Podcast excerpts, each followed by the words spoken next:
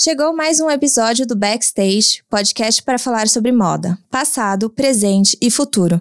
Eu sou Marina Colerato, editora do site Modifica, e estarei com vocês nessa jornada.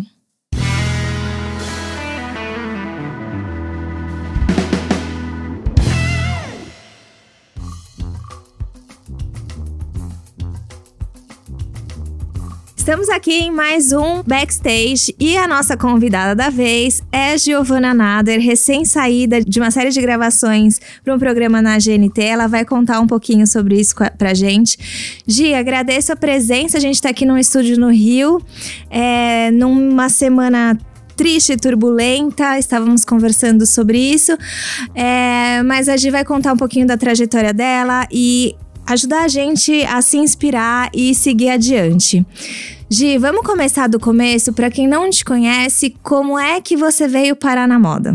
Má, nunca imaginei que eu fosse parar até aqui. Eu é, me formei em administração com ênfase em marketing e sempre trabalhei em, na área de marketing de multinacionais.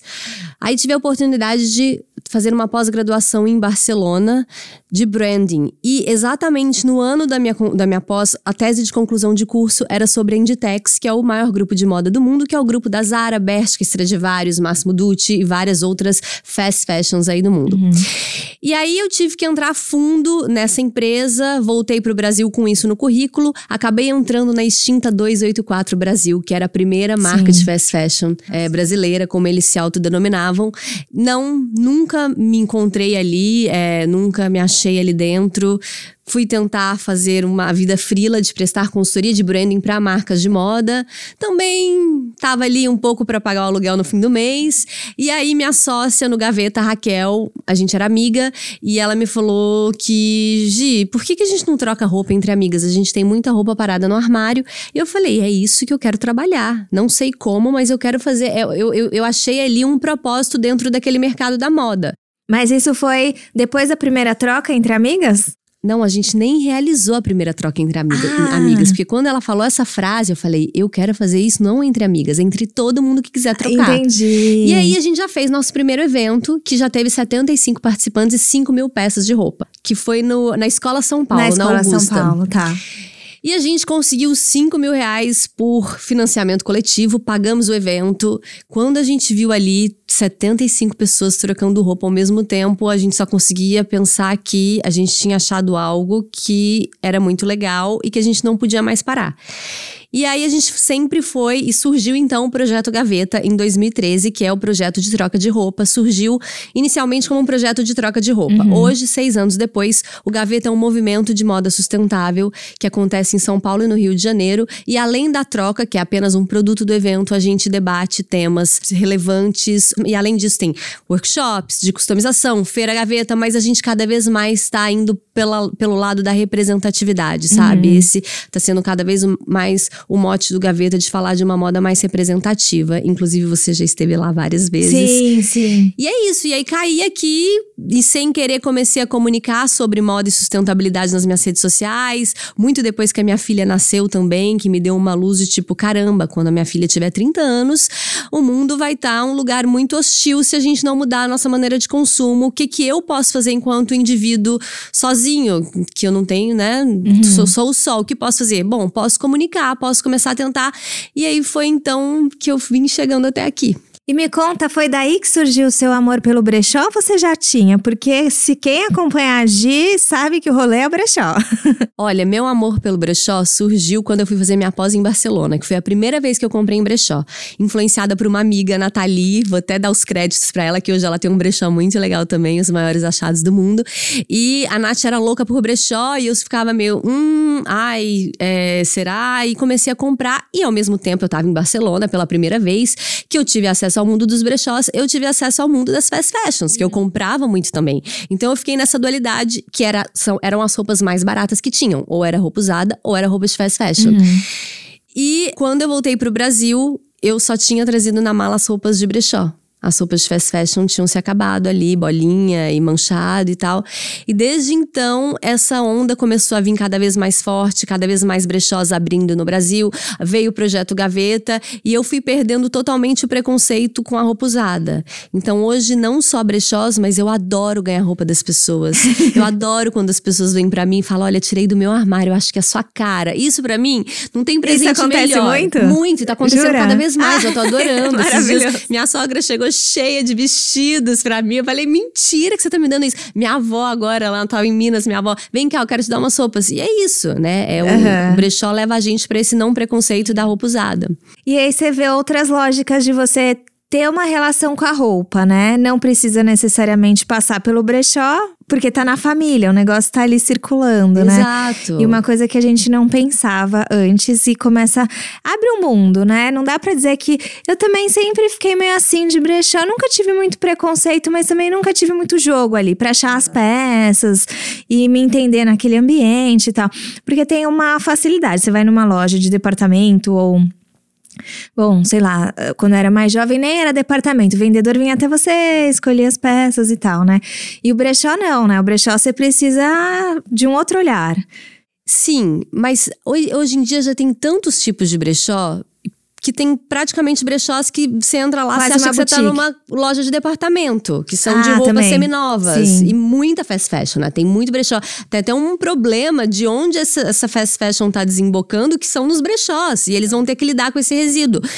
Mas aí, por exemplo, você vai num brechó, ah, tô procurando um short jeans. Tem brechó só de jeans e aí que ali você tá. Então você acaba entendendo que não depende. Já foi aquele estigma de que brechó tinha, era aquela bagunça, aquela coisa de que você tinha que ir à caça.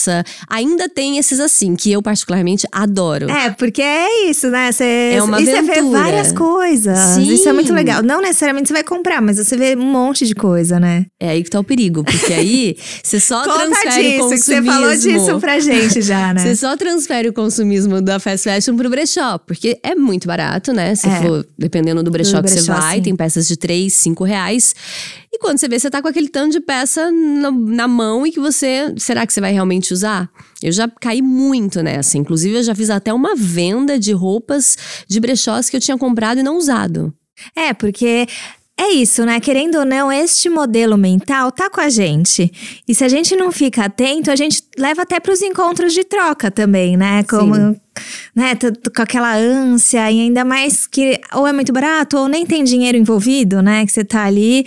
Então é uma coisa pra gente ficar super atento, né? A questão de como é que com que olhar que você vai lá pra dentro. Exatamente. E da mesma maneira no gaveta. né? A gente sempre fala, não é porque você tirou 30 peças do armário que necessariamente você tem que colocar 30 de voltas só porque é de graça. Não, né? Se você coloque o que você vai realmente usar. E eu acho que um guarda-roupa muito cheio, ele deixa a gente muito confuso, né? Eu a gente traz um pouco pra vida. Sim. Eu, pelo menos, tô tentando me ver dessa maneira, meio Marie Kondo Sim. né? Tipo, é muita. Será que você precisa de tudo aquilo? Toda aquela roupa que fica parada, que fica te impedindo de você enxergar a roupa que você realmente quer, quer enxergar e quer usar? Enfim, é uma redução de esvaziamento de guarda-roupa e mente. É, é, de simplificar o que ficou, foi ficando tão complexo, né? Acho que a moda é só um reflexo dessa, deste excesso de tudo, de produtos do mundo, em- Exato. né? Como um todo, né? E da gente transferir cada vez mais tudo para os produtos, enfim. E conta da sua experiência, conta um pouquinho do programa do GNT, como é que aconteceu? Olha, o programa é, me convidaram para fazer um teste e aí passei por alguns testes e aí depois de um tempo fiquei sabendo que fui escolhida junto com Marina Franco e Ana Paula Chongani. Não conhecia as duas, até o nosso mercado da moda é da moda sustentável é super enxuta, né? A gente acaba conhecendo todo mundo. As duas eu não, não conhecia e a gente entrou nesse projeto, é, a conspiração junto com o GNT é, colocaram a gente desde o início, desde para fazer o roteiro. Então a gente também tem assina como colaboração de roteiro porque é muito a gente. Então a gente tá falando, claro que para um é, um público que ainda não é, tem o, o, o comportamento de consumir em brechó. Então a gente tem que ir com uma linguagem, né? Sim. É, talvez pegando pelo encantamento dos brechós e não tanto pelo lado da moda sustentável que a gente fala tanto, que é Sim. aquele lado ruim. É, mas a gente faz de uma maneira muito leve, isso eu fiquei muito feliz, sabe? É uma caça aos brechós. A gente vai, visita vários brechós diferentes por São Paulo e eu não conhecia vários que estão no programa. E O programa chama. se essa roupa fosse minha. Vai ao ar todo sábado, às sete e meia da noite, no canal GNT, e ele reprisa terça, às seis e meia e uma da tarde, e sexta, às dez da manhã. E também tá no Globosat Play e no NetNow, pra quem quiser assistir. Ah, então tem vários lugares pra quem. Isso, não tem desculpa. E vai até novembro e tá muito bacana. E aí a gente fala desde um estilo de vida sustentável, customização de roupa, como montar looks com uma peça só dentro de um armário mais limitado. E quantos brechós vocês visitaram? Sabe? Doze. Doze? Doze brechós. Só em São Paulo? Só em São Paulo. E é isso aí que eu te falei. Cada um de um jeito. Um de jeans, o outro de roupas seminovas, o outro de roupa super antiga, o outro, sabe? E aí a gente vai vendo como é infinito esse universo. E como esse mercado tá crescendo muito e tá se estruturando, né, profissionalmente. Porque antes era isso, tirava umas roupinhas aqui do armário, vamos vender, montei um brechó. Agora não, tá ficando cada vez mais profissional. Os garimpos estão mais, né, a curadoria de garimpos. É, profissional mesmo, acho que é a palavra, né? E tá atendendo públicos específicos, porque a gente antes era como se o brechó tivesse dois grandes públicos. Talvez a galera que busque as peças mais vintage, que tem um certo valor aí por causa do tempo, porque é antigo, porque é outro estilo, e o baratinho, né? E agora você tem entre este e aquele uma gama de novas Sim. opções, né? Surgindo por aí, inclusive com roupas de, ah, de fast fashion. É, Muito. muito. Eu já tive a experiência de ir em brechó. Deixar roupas e é muito louco isso, mas as roupas que valiam mais em alguns brechós eram as roupas que tinham etiqueta de algumas marcas de fast fashion. Jura? Assim, tipo. Co- Sabe, e olha, assim? eu vou falar, eu não compro nem brechó. Eu peguei um bode dessas etiquetas que nem brechó. Eu tenho alguma coisa ou outra Aham. ainda, desde quando eu comprava, uso, porque afinal de contas tá lá no meu armário, Sim. mas corta etiqueta. Só pra não ficar com raiva. É muito louco. Isso, assim. A gente tem. ah, às vezes tem roupa an- antiga, assim, mas ainda contemporânea, ainda tá. Mas, nossa, se eu costurasse uma, uma etiqueta de alguma marca, assim, de fast fashion, seria muito mais fácil vender pro brechó, sabe? é, é assim. verdade. É muito louco isso. E a gente vê. E por um lado, isso me chama a atenção que essas roupas, as roupas de fast fashion, às vezes, é- não é que elas não têm um valor, né? Elas são tratadas como se elas não tivessem, mas no fim elas têm um valor. Duram, podem durar anos, mas é que a gente acaba, a gente enquanto é, sociedade que vai lá e compra uma coisa de 50 reais, 30 reais, acaba não dando o valor devido, né? É, não, e assim, e sabe o que mais me deixa é, com bode dessas marcas? É saber que elas são tão grandes e elas já têm uma consciência, tudo bem, é, né? Se estruturou num modelo de negócio errado, e eu acho que, enfim, O mundo todo. né? o mundo todo e é, é tempo de fazer uma diferença. Tem muita grana, tem muito potencial, é gigante, tem um poder de barganha. Ainda assim, não fazem. Quando fazem é, ah, estamos fazendo uma ação de upcycling na loja. Ou, sabe? Aham. Poxa, você tem dinheiro para plantar algodão orgânico para sua produção inteira. Sabe? Por que, que você não tá fazendo essa diferença ao invés de ficar fazendo açõezinhas de marketing, falando que você tá virando sustentável? Sim. E é isso. E aí muita gente cai, né? É, e eu tava agora em um, um evento assim com 48 marcas de moda sustentável, 48 marcas pequenas e tal. E eu falei que cada vez mais toda marca vai ser sustentável agora, né? Toda. A Eu- gente. Por um lado, eu fico feliz porque o mercado de moda já está muito mais à frente do que muitos É. outros mercados nessa questão de sustentabilidade, né? Uma marca já entendeu que para ela ser cool e vender, ela precisa ser sustentável. É. Se ela faz isso de maneira certa ou errada, eu não sei. A maioria faz errado, mas ela sabe que para ela já virou tá uma dentro questão, do mercado né? competitivo, isso é o mínimo. É, já virou uma questão importante. Gi, qual foi, assim, você co- conversou com a, no programa, teve a Ana Paula, são pessoas completamente diferentes, enfim, que somam, né? Da, da tua experiência com o brechó, somando com o Gaveta, qual foi o seu maior aprendizado, assim, neste espaço de comunicar essa sustentabilidade? Essa, quais os desafios e quais os aprendizados? Olha, como eu falava para um público ainda nichado, eu acho que eu era muito é, e foi até uma coisa que eu aprendi com a Shongani, na, na parte de comunicação. Eu era muito, ai, foda-se e tal, não sei o quê. E eu aprendi que eu preciso ter um discurso mais acolhedor, né? Afinal de contas, a gente vive numa bolha, uhum. que é o mundo, o Brasil, e a gente sempre coloca o brasileiro, né, assim, porque é isso, a gente quer que todo mundo pense igual a nossa bolha, só que não é, o Brasil é gigante, e eu, a gente precisa aprender a comunicar com esse com essas diferentes mentes e diferentes maneiras de consumir. É, e foi uma coisa que o programa me ensinou muito. E o Gaveto, que ele tem me ensinado é, é a gente, ainda mais que a gente está indo para esse lado da representatividade, então a gente tem ali os nossos bate-papos que a gente dá espaço para uma galera de diferentes cores, corpos, curvas e que as redes sociais deram esse, esse uhum. poder, né? E essa, essa oportunidade de espaço para que eles falem o que eles sempre sentiram e eu também fico ali como ouvinte. Então, para mim é muito enriquecedor ver todas aquelas, todas aquelas pessoas onde eu aprendo tanto, sabe? Onde me, é, me, me liberta, me coloca num outro lugar de questionamento sobre o que é moda. E eu vejo que cada vez mais, e o Gaveta me ensina isso, é que a moda é muito periférica. E a moda que eu quer, que eu gostaria que fosse, que eu admiro hoje, ela vem da periferia, né? Ela vem de pessoas que é, muitas vezes não tem grana para comprar, mas tem um estilo muito maior do que quem tá ali com muita grana para comprar. Os Fashion Weeks da vida ainda não se ligaram, as revistas de moda não se ligaram, e aí a gente fica ali fazendo uma resistência no nosso nicho mas que é, um, é uma moda maravilhosa, né? A gente já tem aí Casa de Criadores que tá fazendo uma, um trabalho maravilhoso Sim. com essa galera.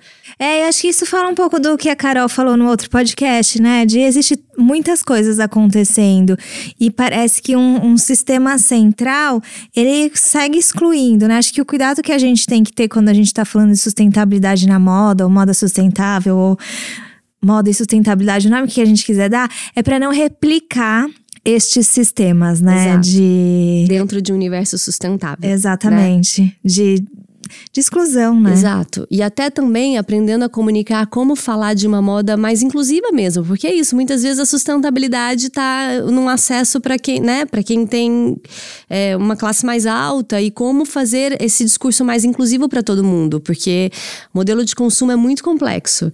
Isso é uma coisa que você é fala muito, muito, né? A questão do preço. Eu acho que é um embate, né? Eu já vi você, tipo, é. moda sustentável não é caro. Pode ser. Pode assim ser. como se você comprar um carro de não sei o que, vai ser caríssimo. Se você comprar, né? Sim. Pode ser. Uma bolsa Chanel também vai ser Exato, caríssimo. Exato. Mas pode ser de graça, assim como gaveta, que você troca roupa que você não gasta nada. E você tá praticando uma super moda sustentável ali dentro da sua vida. Exatamente. Acho que é, é um paradigma, né, que precisa ser quebrado de que. Exato. E se for caro, por que, que é caro? Talvez porque tem um trabalho artesanal, que tem um, né, um tecido ali que não. Enfim, vamos entender, porque é, é entendeu o, o, esse, este, esta palavrinha caro, né? O que, que ela significa? Na, na verdade, às vezes ela tem valor e a gente entende. Isso é um debate enorme, né? A gente entende que a maior parte da população, infelizmente, não tem acesso, mas não necessariamente o problema está no produto. Às vezes o problema está em pessoas ganhando muito pouco é. para fazer os produtos muito baratos, né? E aí você realmente não tem acesso. Exato. Eu acho que isso é um. Não é um debate fácil, né? De levar. É muito complexo, principalmente quando você fala de um lugar de privilégio. Sim. Mas é isso, a gente tem que entender como dialogar para que a gente torne esse assunto mais relevante, né, para todo mundo, para que chegue a todo mundo. Mas é com muito cuidado também, porque é um, Sim. são diferentes realidades. E quais são as perguntas que você mais recebe? De dá pra dizer que a G é uma eco-influencer do é. Ah, ouvi esse termo, uma seguidora ah, do Modifica. nunca tinha escutado, apesar de que eu tenho um preconceito de falar em influencer. Eu super bem. entendo, super entendo. Mas uma, uma, uma seguidora do Modifica marcou ali, ah, os, eh, os eco-influencers, acho que ela criou o termo e tal, que eu mais gosto. Eu nunca tinha ouvido esse termo, mas eu achei engraçado. Eu acho que às vezes se encaixa, né? Mas também uma encorajadora, assim. Uma enca é, encorajadora eu acho que já que tem novos... espaço, vamos, né? Quais que são as perguntas ou os, os retornos que você mais recebe? Tem uma coisa assim que você sempre recebe? Muita gente me pedindo dica de brechó. Ai, você tem brechó no Rio de Janeiro, brechó em São Paulo, brechó em tal, brechó em tal. O programa tá aí pra isso também. A gente tá dando dicas de brechós. E, e me contam muita, me dividem, dividem muitas histórias comigo, do tipo, ah, eu tinha vergonha de usar tal roupa por causa disso, e agora, como assim, obrigada pela moda ser libertária e tal. Então, acho que esse é um papel muito importante, né? Que a gente faz, Sim. você e todo mundo que tá comunicando nesse mercado de uma liberdade. Então, acho que é isso que mais vem, sabe? Tá, entendi. É, e eu, ontem me perguntaram, vou perguntar para você, é um momento difícil de perguntar. Mas nesta, neste ritmo, você acha que a gente dá tempo, que a moda vai mudar? Qual que é seu olhar sobre este momento? Ma, eu eu tenho muita esperança em algum lugar, mas tem dias que eu acordo no, em, em, momentos muito desesperançosos. Eu acho que não dá tempo mais, mas tem dias que eu acredito que sim. É, e eu fico oscilando mas acho que a gente tem que ser otimista, né? De acreditar que a Terra é muito mais forte do que a gente imagina, que tem um poder de se regenerar e que eu acho que a gente está passando por um novo processo aí de mentalidade, que essa futura geração, essa galera que está vindo agora, mais nova que a gente, inclusive, eles estão com outra consciência e, e muito mais é, desprovido de preconceitos e, e entendimentos de que eles são parte do todo. Uhum. Então eu, eu tenho que ficar esperançosa, porque eu tenho uma filha de um ano e sete meses e é o mundo que ela vai viver. Sim. Mas eu não sei também. Eu penso que às vezes a gente tem que se fechar em ecovila, sabe? Já começar a procurar agora seu pedacinho né? de terra e já plantar ali. Vamos se proteger. Enfim. Eu acho muito legal falar sobre isso, porque é, às vezes a gente tá na, do lado de cada tela e parece que tá todo mundo muito bem, né? E tá todo mundo muito bem resolvido. E que, sei lá, por você estar dentro do seu projeto, fazendo uma coisa que você acredita e gosta, tá tudo muito maravilhoso. Mas é legal todo mundo que ouve a gente saber que todo mundo passa por as oscilações, né? Exato. E que neste momento ainda é natural abraçá-las, né? Sim, e eu acho que a gente tá digerindo, né, tudo que tá acontecendo, assim, a gente... E eu acho que a gente tá indo cada vez mais ao fundo do poço pra gente entender como a gente vai voltar dessa e transformar esse luto em luta. Sim. Porque é isso, tem cada vez mais pessoas antenadas no que tá acontecendo e, e as redes sociais vêm aí tem muitas. Eu fico num questionamento muito grande de como lidar com as redes sociais, mas por um lado eu acho que elas nos ajudam muito nessa divulgação. E no mercado da moda também. Eu acho que a pressão em cima do mercado da moda tá gigante. E, e é um dos mercados que eu mais acredito que a mudança vai ser rápida, é, sabe? É isso que eu ia te perguntar, assim, as suas, nas suas experiências de relação com, com a indústria, né? Porque de certa forma, quando a gente tá falando de desse outro lugar do brechó ou de pequenas marcas, a gente tá meio que nas beiradas, né? Nos seus contatos com a indústria, assim, você trouxe a questão do, de algumas marcas poderem fazer e não estão fazendo, mas qual que é a sua percepção, assim, que realmente é a, gente, primeiro, a nossa indústria tá na, na crista da onda? Da moda? É, da, de todas as outras quando a gente fala de sustentabilidade. Olha, eu acho que o consumidor da moda está muito mais atento que os outros consumidores, e isso faz com que a indústria mude. Mas quando a gente olha para a indústria, ainda está poucas mudanças. É uma ou outra grande que você vê que está ali fazendo a diferença, que está se preocupando com a água que está gastando por, por algodão e, e, que entende que precisa-se de um estudo maior.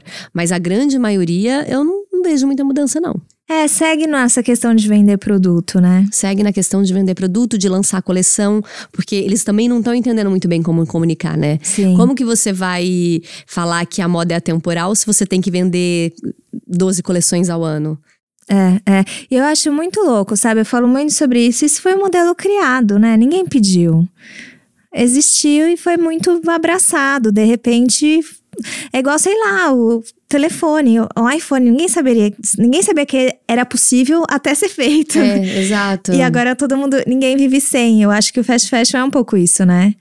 Ninguém Totalmente. sabia que dava para fazer 12 coleções ou 24 ou 48 num ano só. Num ano só. Exatamente. De certa forma, também acho que, enfim, você criou um monstro, você vai ter que domá-lo, né?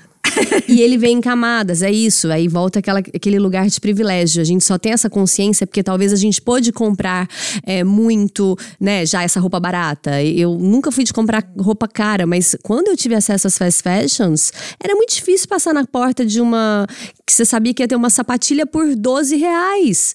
E aí foi a primeira vez que eu tive acesso a isso também. Então eu comprei muito. E agora tem, um, tem uma, um outro lado da população que está tendo acesso agora. Então, como falar para essa pessoa, não, não compre? Sabe? Então, como comunicar é muito mais complexo que a gente imagina. É, é. Até porque é isso, né? O entendimento de inclusão social ele passa pelo consumo. Então, como é que a gente faz, né? Exatamente. E aí eu volto um pouco para a responsabilidade das, das indústrias, né? Resolver essa questão. É, porque do governo a gente já não tem, né? Então, e é isso que eu conto, sabe? Muitas pessoas me perguntam: "Ah, mas você acredita mesmo que a indústria, olha, tem muita indústria que tá querendo escutar o que eu tenho para dizer ali dentro". E eu não sei, eu, eu, acho que eu posso fazer diferença por mais que pequena, eu já não tenho apoio do governo. Se Sim. a indústria conseguir me ajudar, a mudança tem que ser de todo mundo, né? Tem que ser tanto da indústria quanto do governo, quanto da gente. A gente vive num capitalismo. É. Tomara que esse capitalismo acabe e eu acho que também é uma outra coisa que vai acontecer. Uhum é, que não sei quando, mas também já está esgotado. Mas enquanto a gente vive, vamos, né? Eu acho que a mudança é aos poucos, assim. É, e é de todo mundo, né? Eu acho muito importante a gente ressaltar isso. Todo mundo precisa estar tá alinhado e um cobrando o outro de alguma forma, né?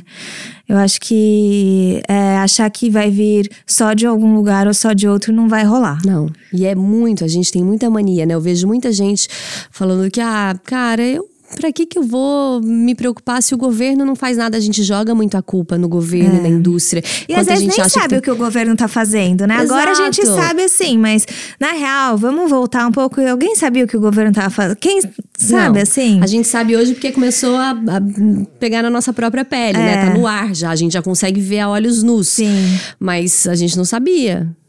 E aí eu acho que a gente, a gente mudando a gente mesmo, a gente tem essa consciência para poder cobrar o outro, para poder pressionar, né? Um portal que se abre. Sim, na, na cabeça, é. né? É, e querendo ou não, são cada vez mais pessoas dentro. Cada vez mais. Pessoa. Nosso grupinho tá aumentando. Você tem muitos estudantes te procura? Muito. Qual? Acho que eu, eu tenho a impressão de que as escolas, as faculdades de moda estão só nessa, né? Da moda sustentável. Porque eu, eu, e eu tô com muita fé nessa galera, porque essa galera é que tá, vai colocar a diferença aí no mundo. Porque é pra fazer TCC. TCC, muito sobre armário cápsula, sabia? Ah, é? A galera tá muito no minimalismo. É, eu fico pensando, porque a questão da educação, ontem tava conversando com uma amiga que ela trabalha numa uma grande num grande sistema de ensino. E ela tava falando, cara, às vezes eu acho que o debate da educação tá faltando na sustentabilidade. E, e, talvez vice-versa também, mas a gente recebe também muito estudante. Eu queria qual que é a percepção, um monte de gente também, né? Um monte de gente, eles vão no gaveta, nas palestras, sabe? São eles que dão nossa maior é, maior público ali e eu acho que eles estão bem interessados, assim. E eles estão bem afim de fazer a diferença, porque é, é a tal da nova geração que tá vindo aí, Sim. que é totalmente diferente. Eu tô com muita fé nessa galera. Olha, gente, quem tá ouvindo, quem é. tem menos de 25, não me decepcionem. não decepcionem a Gi. Gi, se a gente passar esses quatro anos assim, qual que para você é o futuro ideal da moda? Passando esses quatro anos, porque não dá pra pensar em nada ideal nesses quatro anos depois. É, foda, né? Olha, eu acho que o futuro da moda é, vai ser de é, uma, circularidade, uma circularidade muito grande das peças. Eu acredito que as pessoas vão saber como cuidar mais das suas roupas, como fazer com que elas durem mais, elas vão olhar com mais carinho, elas vão repassar essas roupas, vão ter mais roupas se vendendo em brechós. É, trocas de roupas. Eu, eu, eu vejo muito isso, que a galera não, não quer mais gastar, né? Quer pôr o dinheiro também Exato, em outros lugares. em outras experiências. E ninguém mais vai gastar o que gastava há dois anos atrás num vestido. Sendo que você pode ter a opção de achar um tão bom e bonito quanto pela metade do preço. Sim, é. É, e eu acho que isso é um processinho, porque eu faz um, um mês, assim, com o mês de liquidação, acho que foi junho, né? E eu fui ao shopping e eu observei como é que as pessoas estavam. Em algumas lojas é uma loucura ainda. E aí eu fico pensando, gente, que loucura, né? Mas eu acho que a gente precisa desta loucura, talvez, para é. superá-la. Ma, e quando eu vou ao shopping, eu tenho a impressão de que eu tô em um outro planeta. Você não tem essa impressão? As vitrines com aquele desconto em vermelho, 50%, ainda tá naquela linguagem que não, tiver, não é nada convidativo. Aquelas lojas vazias, muitas lojas Sim, muito muitas vazias, lojas vazias. e a vendedora ali, e aquela luz triste com aquelas araras aquelas roupas que você não aguenta mais ver na vitrine, que você vê já há anos a mesma. Sabe? Eu falo, gente, que mundo essas pessoas vivem? Como essas lojas sobrevivem? É, é, eu assim, eu, eu, eu consigo, no shopping, eu consigo captar uma ou duas marcas, normalmente que estão em todos os lugares, grandes varejistas, que tem um fluxo muito Sim. exponencial. Mas no geral é isso, né? Tão eu vazias. Tão vazias. Eu fico pensando muito sobre isso também. Como é que você paga o aluguel da- de um shopping? É. Porque. É. E que passeio depressivo você ir ao shopping, né? Sim. É, porque. É A não ser isso. que você vá lá, tenha que comprar uma coisa rapidinho, tem que ir no correio, né? É isso que a gente faz. Mas Sim. você tirar a sua tarde para fazer compras. E aí eu vi uma, uma, uma pesquisa do Instituto Acatu, ou Acato, eu nunca sei como falar. Eu não sei, acho que é a Catu. a Catu, justamente sobre o consumo consciente no Brasil, e o fazer compras estava acima de ir aos parques, sabe? Como brasileiro e, e essa cultura, e mais uma vez eu tô colocando, né, essa, Uhum. é isso, é a bolha que. Mas é isso. ele- Fazer eles compras tá adoram acima de tudo. De tudo, porque é um programa, vira É um, um programa. Ao programa. invés de você ir ao parque com seu filho, você ir à praia, você ir fazer uma caminhada, vo- você prefere ir às compras. Mas é uma gastar. coisa de São Paulo? Não, acho que no Brasil Do todo. Brasil todo. Porque, a- poxa, se eu tô no Rio, não faz sentido eu É, preferir. Eu acho que no Brasil todo. Porque São Paulo a gente até entende num certo lance, né? De tudo bem, tem bons parques, mas a gente não, não tem uma natureza tão abundante, tão próxima. 45 É. minutos você vai à praia. É, mas tem eventinhos, né? Vai beber no boteco, vai, sei lá, tem tantos museus e Paulista fechada aos domingos. Não, coisa pra fazer tem. É, Mas eu fico pensando nesse comparativo, fazer compras ainda é uma questão, né? é uma questão. E com que dinheiro, né? Dividindo em mil parcelas. Pensando nisso também, com que dinheiro? Porque a gente viu sim uma, um, um boom do consumo, mas agora a gente tá Tá numa num- crise, numa né? crise, né? Então é muito louco isso. Mas sabe que você falou uma coisa interessante que eu tava lendo numa, numa pesquisa de uma moça, acho que é mestranda, enfim, que ela escreveu no Intercept sobre como neste quanto mais as pessoas têm acesso e este acesso vem necessariamente pelo consumo, mais acontece o abandono dos espaços públicos, porque tá todo mundo no programa de fazer compras. Sim. Tudo é todo passatempo ele é mercantilizado, né? E aí você tem o abandono dos parques, das praças, dos, dos lugares de convivência coletiva. Quando a gente entra numa crise, você esses lugares estão abandonados, depredados. Agora é o momento de recuperar esses lugares de novo. E aí é muito insano, né? Porque você vê que a partir do momento que você tem um pouco de, de dinheiro, você vai para um outro lugar e abandona completamente a coletividade e o público, assim. Exato. Eu achei. Como o dinheiro destrói, né? É, mas- é, infelizmente, é- mas é a cultura, né? é. A cultura do poder, algumas É. coisas, né? E assim, até coisas tão simples, gente. Outro dia eu fui tentar ir no cinema, mas tava 40 reais a sessão, assim. E você vê que já, né, que era o acesso à cultura para ser simplificado também é uma grana. É. E agora é hora de voltar para os parques, para as praias, para as praças. Eu não sei se você percebe. é que Você tá no Rio há quanto tempo? Eu tô há dois anos e pouquinho. Ah, você já pegou. Eu ia perguntar se, se você lembra de algum esvaziamento dos espaços. Se você notou isso aqui, mas você não estava aqui, porque quando você veio já estava na Sim, crise. Já tava na crise e aqui tem muita ocupação do espaço público. Sabe? Coisas assim, que às vezes a gente fica, né, namorando modelos europeus e, ai, porque es- estamos na Europa, na praça, não sei o quê. Aqui, eu faço uns rolês com Marieta gratuitos. Gratuitos assim, tem uma feirinha de orgânico, que se você quiser comprar o orgânico, sanduíche e tal, que eu, ela tá ali no tapetinho, eu tô bebendo um aperol num, num lugar maravilhoso, num parque lotado de gente. Então eu acho que o carioca eu aprendo muito isso, de ocupar o espaço público a todo momento, sabe? É, que São Paulo é difícil, né? É. Não, acho que, enfim, acontece, acho que projetos como Gaveta trazem isso também, Sim. né? Pro, pra você ocupar lugar e sair e ir pra, ir pra claridade, fora de um escritório ou de um shopping, né?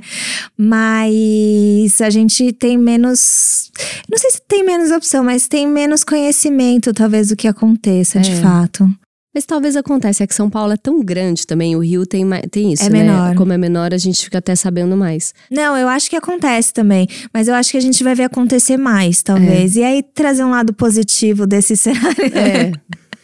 Esse cenário. Quem sabe, já, ó, já estamos colocando o copo meio cheio aqui. Não, Chegamos toda depressiva, né? Eu tava mas- numa deprê hoje por causa desse governo.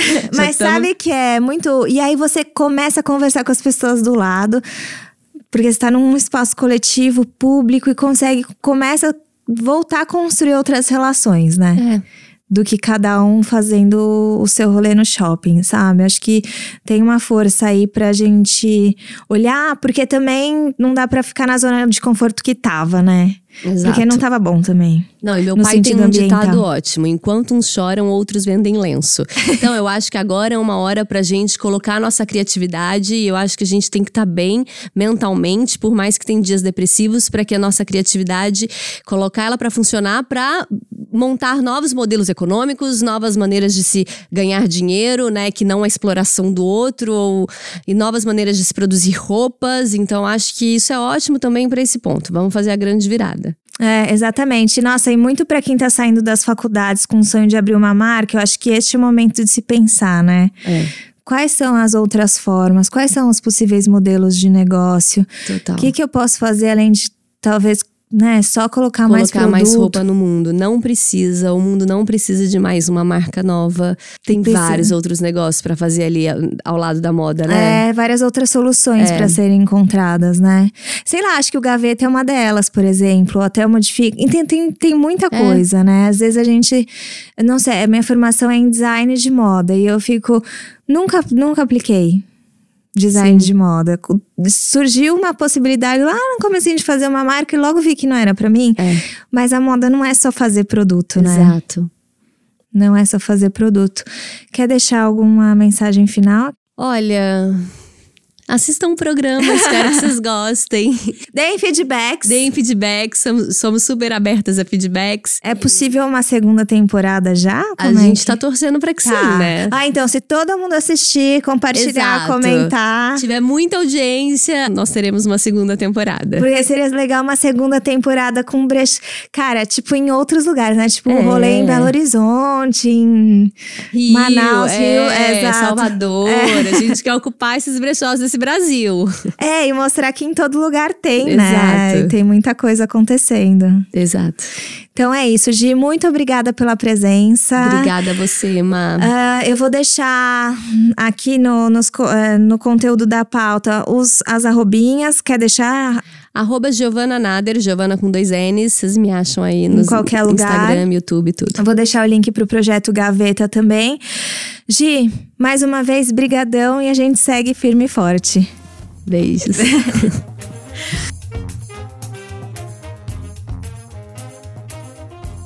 O podcast Backstage é uma produção do Modifica. Se você gosta de ouvir este e nossos outros podcasts, não esqueça de assinar o Clube Modifica. Colaborar financeiramente com o jornalismo independente é a melhor forma de manter nosso conteúdo livre de paywall e com cada vez mais qualidade. Lembrando que quando você colabora com o Clube Modifica, você remunera uma série de profissionais que fazem o Modifica acontecer. Acesse modifica.com.br barra apoie e saiba mais.